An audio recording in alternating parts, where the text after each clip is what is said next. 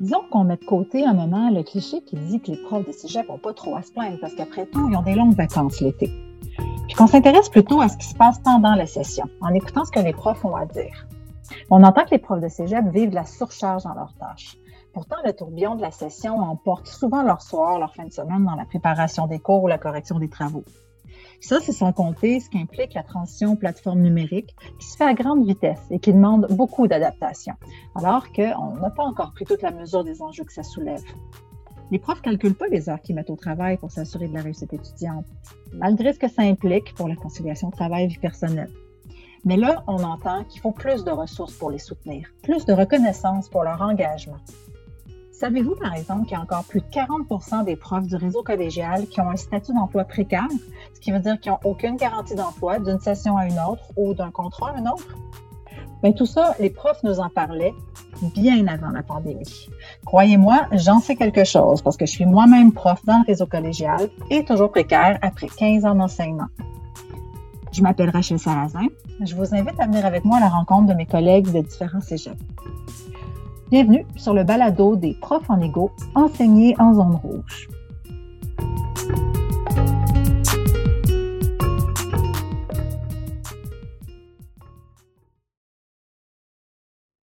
L'enregistrement est déjà parti. Alors, je me disais, juste pour commencer, euh, peut-être que je vous demanderais tour à tour de vous, de vous présenter. Bonjour, euh, je m'appelle Valérie Saint-Martin. J'enseigne au Cégep de Sainte-Foy en littérature. Bonjour, je m'appelle Dominique Blais. Je suis professeur au Cégep de Sainte-Foy en soins préhospitaliers d'urgence. Euh, donc, bonjour, mon nom c'est Jasmine Denoncourt. J'enseigne au Cégep Gérald Godin en sciences politiques, mais je suis également enseignante au Cégep de Saint-Hyacinthe. Bonjour, mon nom est Yves Jalbert. J'enseigne la philosophie au Cégep Gérald Godin et je suis cette, cette année aussi euh, coordonnateur et responsable du centre d'aide, ce qui peut euh, aussi alimenter notre discussion sur les ondes.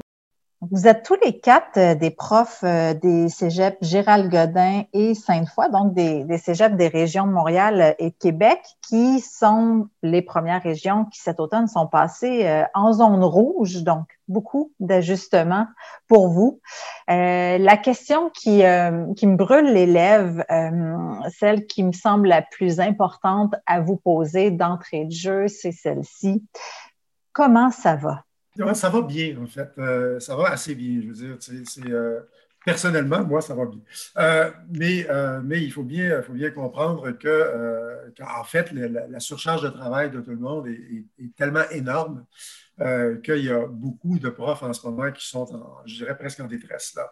Euh, c'est ce qu'on entend beaucoup au cégep. Euh, et donc, il y, a, eu des imbroglios aussi au début de la session. Il y a eu des, groupes qui étaient trop gros. Il y a eu bon, toutes sortes de choses. On a, eu assez d'aide technologique, en fait. Là, ils ont changé les ordinateurs, des trucs comme ça pour nous aider. Mais demeure le fait que la charge de travail est énorme moi, dans mon cas, j'ai seulement un cours, ce qui fait qu'il y, a quand même, parce que je, suis euh, occupé à d'autres choses, mais euh, ce n'est pas aussi euh, c'est pas aussi pire dans ce sens-là, mais j'ai quand même passé mon été à préparer mes cours pour être sûr que je sois prêt à tout, parce que le problème qu'on avait, c'était ça. Et, euh, donc, euh, finalement, ça va bien en ce moment, mais c'est parce que j'ai travaillé tout l'été. Pour moi, euh, ce, qui me, ce qui me frappe beaucoup dans, ce, dans cette session, c'est l'énorme charge de travail. Pour moi, c'est vraiment une course à obstacles. C'est vraiment à chaque jour la liste des tâches. il faut cocher, il faut jamais prendre de retard parce que déjà, on travaille le samedi, le dimanche.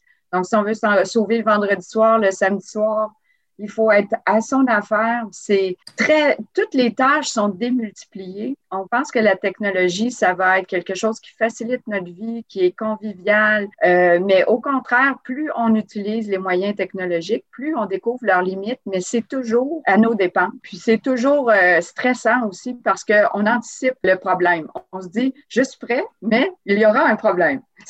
et ça, c'est vraiment, ça vient nous jouer dans la tête. Euh, juste une petite anecdote pour vous parler de la charge de travail. Comme je donne des cours sur Zoom, moi, j'ai encore une ligne fixe à la maison. Je suis un dinosaure. Alors, le passage à l'enseignement à distance, mur à mur, était pas évident. J'enseigne la littérature, j'adore les livres. J'aime pas du tout les écrans. Je suis quelqu'un qui fait beaucoup, beaucoup de sport. J'aime beaucoup enseigner à mes élèves en direct, debout. Là, je suis assise 10 heures par jour devant un écran. Moi, j'ai des chocs à absorber personnels. Alors, bref, euh, j'arrive euh, devant mon petit écran Zoom et je débranche mon téléphone. Et j'ai tellement travaillé cette semaine-là que j'ai oublié de rebrancher mon téléphone. Le vendredi, alors le cours était le lundi, le vendredi, je me dis, ah mon Dieu, j'ai pas eu le temps d'appeler ma mère de, la semaine qui est âgée puis qui vit seule. Et là, je me sentais coupable. Je prends le téléphone, je vais appeler enfin ma mère. Eh, pas de son. Hein? Pourquoi? Qu'est-ce qu'il y a? Qu'est-ce qu'il y a? Pourquoi mon téléphone ne marche pas? je rebranche le téléphone. Et là, je me dis, mais là, euh, tu as rendu compte qu'en temps normal, tu n'aurais pas eu le téléphone pendant deux ou trois heures. Tu aurais dit, on te coupe ton téléphone, tu aurais capoté. Là, pendant cinq jours, tu as tellement été absorbé à répondre à des mios, des courriels, monter des cours, que tu ne l'as même pas vu. Ma mère m'avait appelé plusieurs fois dans la semaine. Puis elle est trop nulle en techno pour m'écrire un courriel.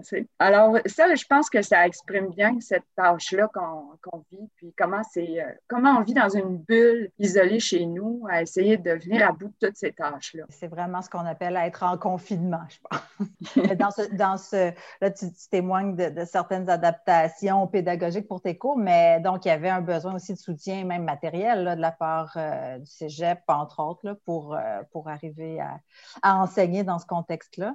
Mais ça, c'est intéressant parce que le collège euh, au cégep de Sainte-Foy n'a pas tout de suite reconnu le besoin des professeurs d'installer un bureau à distance. Donc, on n'avait pas le droit, par exemple, d'amener notre chaise de bureau. Alors, tout le monde s'est mis à avoir mal au dos, aux mm. épaules, aux coudes. En ce moment même, j'ai les pieds sur un dictionnaire pour surélever mes jambes. Mm. Bon, vous voyez un peu. Alors, plusieurs semaines après le début de la session, le collège a décidé de nous équiper en technologie. Alors, la raison pour laquelle je n'ai pas de micro-casque aujourd'hui pour qu'on ait un meilleur son, mm-hmm. c'est que je n'ai pas reçu mon micro-casque. La, la, commande est partie beaucoup trop tard. Il n'y a aucun matériel qui est arrivé ou presque pas et commence à distribuer au fur et à mesure. Ce qui fait que aussi, comme j'enseigne en littérature, vous imaginez le nombre de dissertations que j'ai à corriger. En temps normal, on peut penser à 30 minutes par copie. Donc, euh, trois classes, 126 étudiants. Comptez les heures, là. C'est 63 heures de correction au crayon. Je n'ai pas reçu mon crayon qui me permet de faire une correction à la même vitesse que sans l'écran. Alors, j'ai commencé à travailler en me faisant des commandes, des boutons. J'ai appris qu'il existait une fonction macro sur Word. Bon, c'est plein de choses comme ça qu'on apprend qui sont inutiles en temps normal. Et finalement, c'était tellement long qu'un jour, j'ai pété une crise je me suis dit, il y a quelqu'un au cégep qui va me numériser mes, copies que je vais corriger avec un crayon. Alors aujourd'hui, je prendre du temps pour aller porter mes copies à quelqu'un qui est mon, mon, sauveteur, là, quelque part dans la bâtisse vide du collège de fois. Donc, non, c'est pas vrai qu'on est équipé. On sera peut-être équipé pour cet hiver, mais ça a été long. Je renchéris, Valérie, sur ce que tu dis parce que nous, au cégep Sainte-Foy, parce que Yves, ce que tu dis me parle énormément, je, je reviendrai là-dessus aussi, mais Valérie, ce qu'elle dit, c'est notre cégep depuis la session dernière, était déjà au courant parce qu'elle a pris la décision qu'on allait revenir à distance. Vu qu'on s'en allait pendant l'été, pendant la période d'été, il fallait se décider. On ne savait pas où la pandémie s'en allait. Ils ont décidé de garder un enseignement à distance avec modification de ce qui pourrait arriver là, dans le futur qu'on est présentement. Et euh, donc, ils savaient déjà qu'on serait en besoin technologique. Fait tout ce qui est dit là démontre qu'il y a une surcharge du côté de la direction, côté euh, de corps professoral. Ça ne tombe pas de nulle part. Ce n'était pas une surprise. Au mois de mars, c'était une surprise quand tout ça est arrivé. Plus là, plus en ce moment. Là. Et ce département-là, au niveau technologique, fait en sorte que ben, c'est encore pire. C'est encore pire, puis on traîne, on traîne, on traîne, on traîne énormément. T'es chanceuse, Valérie, t'es en littérature, fait que t'as un dictionnaire pour te mettre les pieds. ça, euh, Il a trouvé un autre usage. Et voilà, c'est deux, trois Tolstoy, là, ça peut faire aussi avec ça en même temps, c'est vrai, pas de problème. Vous savez qu'à Gérald Godin, avant en fait la pandémie, les dictionnaires servaient parfois à garder des fenêtres ouvertes parce qu'on n'avait pas euh, d'aération adéquate dans les locaux et certains euh, s'en servaient donc euh, pour éviter que les fenêtres claquent parce que c'est un vieux bâtiment, ce qui était évidemment pas souhaitable, mais qui était aussi un problème matériel donc à cette époque-là, bien avant la pandémie. Jasmine, toi qui enseignes donc dans différents cégeps, est-ce que ça ressemble à ce que tu vis aussi en ce moment? Oui, tout à fait. Donc, euh, ben, pour répondre à la question, je vais quand même bien, malgré les circonstances. Euh, mais c'est un peu comme Yves, là, je crois que je vais bien parce que j'ai travaillé durant les vacances. Donc, euh, oui, le mois de juillet, je savais que j'allais avoir des cours au Cégep de Sainte-Hyacinthe, pas nécessairement encore à Gérald Godin, mais j'ai pris du temps de mes vacances pour faire de la formation à distance tester Zoom avec ma famille, avec mes amis, euh, savoir si je contrôlais bien pour diminuer justement le stress et être sûr d'arriver préparé à mes cours. Donc, c'est vraiment des vacances que je n'ai finalement pas eues. Puis, je pense qu'en ce moment, je le ressens à cause que la fatigue se fait vraiment plus sentir que normalement lorsqu'on est à la mi-session. Aussi, et encore pour continuer sur ce que Yves a dit, tu as mentionné que tu étais seulement à distance, donc zone orange, zone rouge, ça n'a rien changé pour toi. Moi, c'est le contraire. Donc, à Gérald Godin, j'étais en présentiel. J'étais une des chanceuses qui pouvait encore voir les étudiants et étudiantes euh, en classe. Et puis là, en passant en zone rouge, ben, ça a tout changé. En une semaine, j'ai dû adapter mes cours de Gérald Godin pour les transformer en euh, version euh, Internet Zoom euh, en ligne. Et évidemment, là, ça a encore augmenté ma charge de travail de façon drastique. Oui, je m'étais préparée pour mes cours en ligne qui étaient à Sainte-Hyacinthe, mais là, de transformer des cours que j'avais à Gérald Godin qui étaient en présentiel pour les mettre en ligne, ça a ajouté une autre charge de travail énorme. De plus, là, pour dire à mes étudiants, vous êtes en classe, vous devez passer en ligne. C'est des étudiants qui n'étaient peut-être pas nécessairement habitués à un format Zoom. En mi-session, changer de, de format de cours, de toutes les rééduquer à comment ça, fonctionne une classe en ligne, ça a été vraiment compliqué. Ça, ça fait à peu près deux semaines. Donc, euh, moi, là, je pensais peut-être être prête à tout et finalement, non, pas du tout. C'est très drôle parce qu'à l'écran, j'ai Jasmine à ma droite et j'ai Yves à ma gauche. Et moi, je suis justement le format hybride. Il y a Yves qui est complètement à distance, il y a Jasmine qui avait du présentiel et moi, j'ai les deux.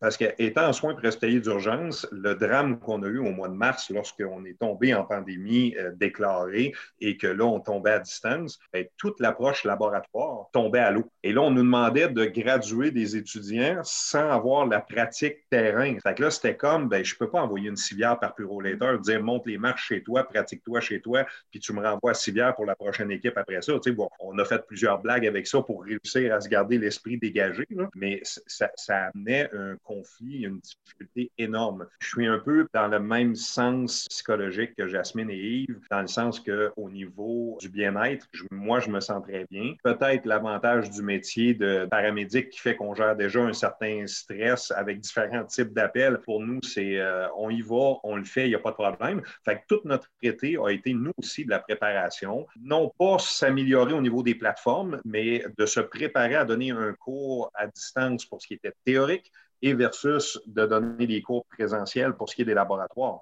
Fait y avait une approche, mais ce qui est très, très, très difficile pour nous, c'est que la théorie, comme elle se donne à distance et qu'on ne croise pas les étudiants dans les corridors, tu sais, la, la question spontanée qu'un prof peut répondre, une question à la fin d'un cours, le cours est terminé, salut tout le monde, à la semaine prochaine, je peux-tu rester, j'aurais une question pour toi. Cette spontanéité-là est plus là. Et c'est là, moi, que je ressens la plus grande charge de travail. C'est étant tout le temps à distance, en capsule, que ce soit synchrone, asynchrone ou autre, tu n'as pas de contact. Tu n'es jamais capable. Il faut toujours que tu sois au-delà de, de l'horaire habituel. Comme Valérie disait tout à l'heure, si on veut ménager notre vendredi soir, notre samedi soir, bien, ça nous demande le samedi matin d'être en ligne, de répondre à des MIO plus qui n'existaient pas d'habitude parce qu'on avait réussi à élaguer tout ça. Ça, c'est atroce. Puis le point de vue laboratoire, tu fais ça en groupe. Notre civière a deux mètres de distance. Ça va super bien, mais tu comprends que quand on intervient pour faire de la respiration artificielle, euh, pour faire de massage, des massages cardiaques ou une simulation de, on brise les barrières. on est toujours dans un stress immense avec les étudiants, à savoir,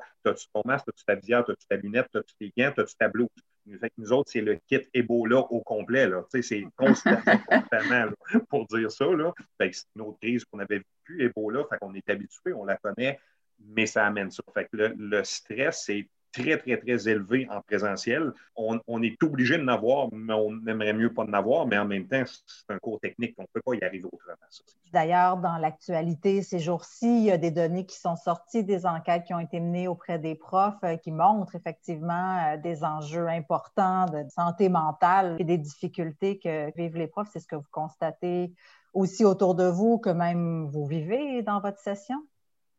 Absolument. Moi, je l'ai vécu. Euh, je m'excuse, hein, j'ai pris la parole d'un coup, bang, là, je vous laisse après ça, mais très rapidement, moi, j'ai vu des professeurs pleurer. J'ai vu des professeurs là, en alarme, en cri d'alarme. Tu sais, es support de dire fais le 911, là, tant qu'à ça, va chercher de l'aide, ça presse, complètement surchargé. Puis bien que ce ne soit pas notre aspect de, discussion, il y a des étudiants qui sont dans la même situation atroce. Ils sont sur le bord du décrochage, euh, ils sont en surcharge de travail euh, énorme, immense. Ils ne savent pas comment gérer les plateformes, ne savent pas comment s'organiser avec plusieurs capsules, etc., etc. Là, on voit que c'est une détresse qui est là de façon générale.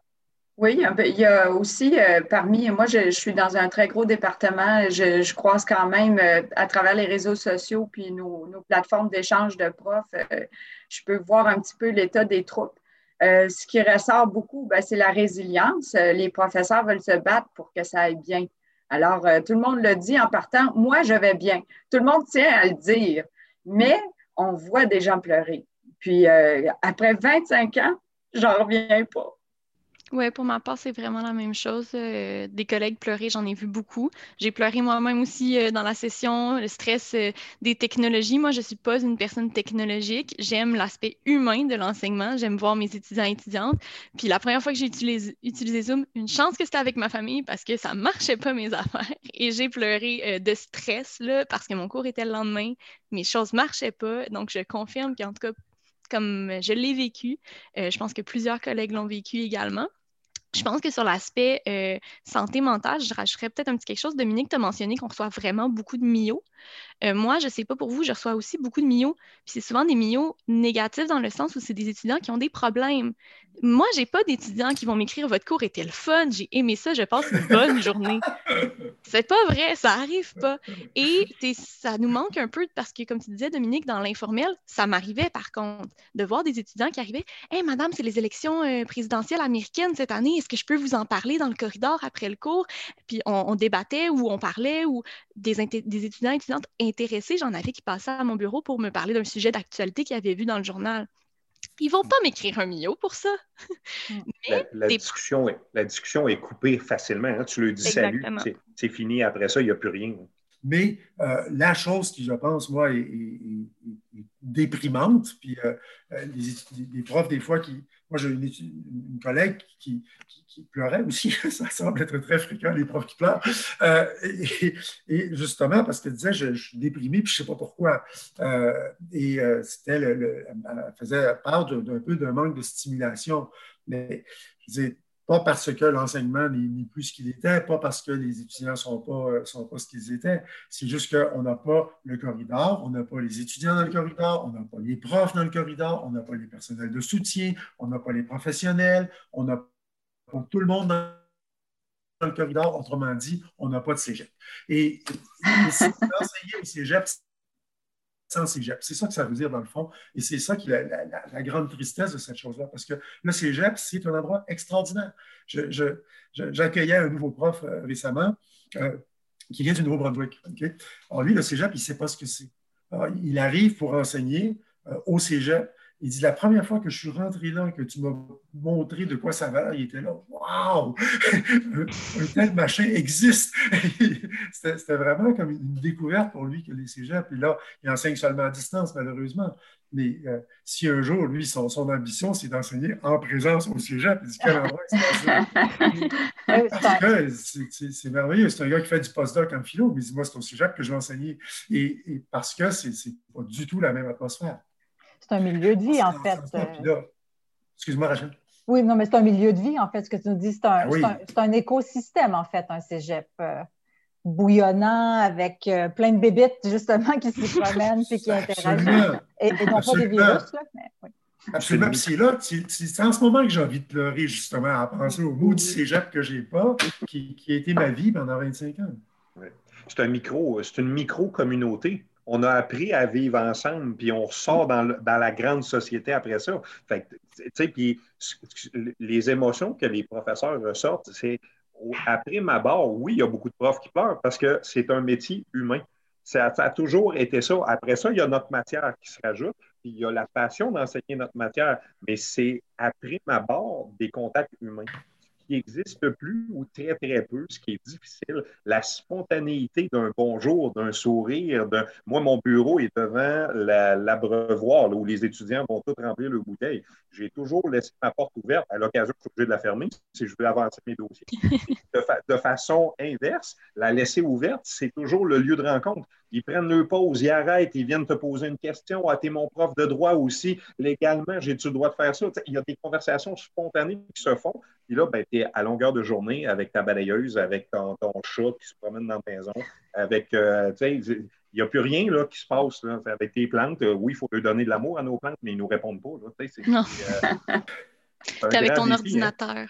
Oui, c'est ça. Tu espères que ça va flasher. Puis en même temps, si ça flash ton ordi, tu te dis merde, encore un appel, c'est quoi? une question, c'est quelqu'un ne comprend pas. Il y a un tourbillon d'angoisse qui s'installe facilement à cause de cette situation-là.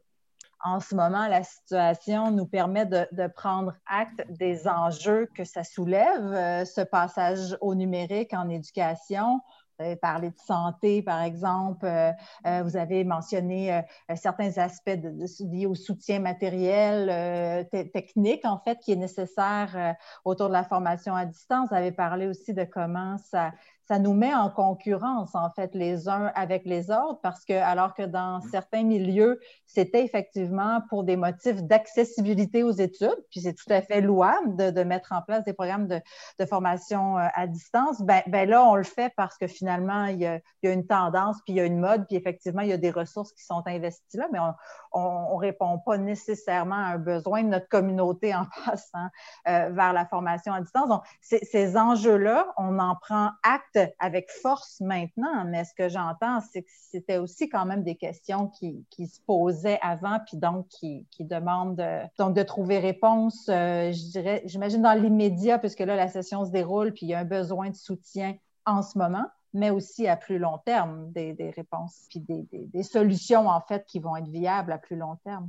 Moi, Rachel, je te dirais que je suis heureux de, de, de cet essai-là, OK, qu'on tombe en pandémie pour pouvoir enseigner à distance. La raison à ça est fort simple. C'est, euh, moi, j'ai toujours été moi le dire, mais dites-le pas à mes patrons, j'étais rebelle. Euh, c'était complètement refusé de la part de ma direction, de mon directeur adjoint. Je n'avais pas le droit de donner des cours à distance, je n'avais pas le droit de, de, de solliciter. Et prends juste lorsqu'il y a une tempête de neige et qu'on doit fermer le cégep. On se retrouve dans une culbute de calendrier que mon groupe 1 est rendu à semaine 9, mais mon groupe 6 est rendu. Ah, tu sais, c'est l'enfer. Fait, moi, souvent, ces journées-là, par rébellion, je faisais un cours à distance. je gardais mes groupes aux mêmes heures, à la même semaine de cours, permettait de faire beaucoup moins de culbutes dans mon enseignement. Euh, cette semaine, c'est le trauma crânien. Ben, c'était le trauma crânien pour tout le monde. Puis la semaine prochaine, on est rendu au trauma thoracique pour dire quelque chose. ça, faisait en sorte que euh, je, je, savais que je marchais sur des œufs. Je savais très bien que j'étais très, j'étais fragile dans cette situation-là. pour moi, le, le fait d'être en pandémie, je suis content parce que là, ça permet de développer toutes les technologies au maximum que ça peut y développer.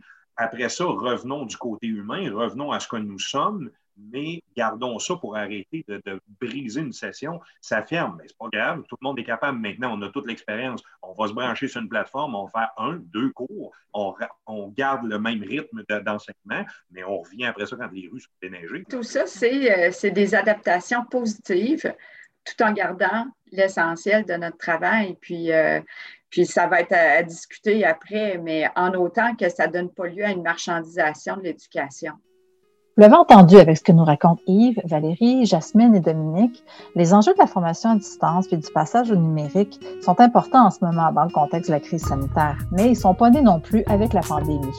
Ça fait longtemps que les profs disent qu'ils ont besoin de soutien parce que ça a un impact direct sur leur relation pédagogique avec les étudiantes et les étudiants.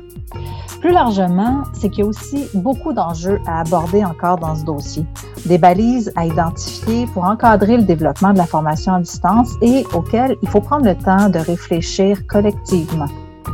C'est pour ça que dans le cadre de nos négociations actuelles pour le renouvellement de notre convention collective, qui elles aussi en passant se font en mode à distance, euh, les profs ont des demandes qui leur tiennent à cœur et qui sont en lien avec cette thématique-là. Donc, je vous invite à suivre le développement de nos discussions sur le sujet, puis aussi à écouter les autres épisodes de notre série Balado des profs en égo sur la page Internet de la Fédération des enseignantes et enseignantes cégep, la FEC, qui est affiliée à la CSQ, ou encore euh, sur notre page Facebook. À bientôt!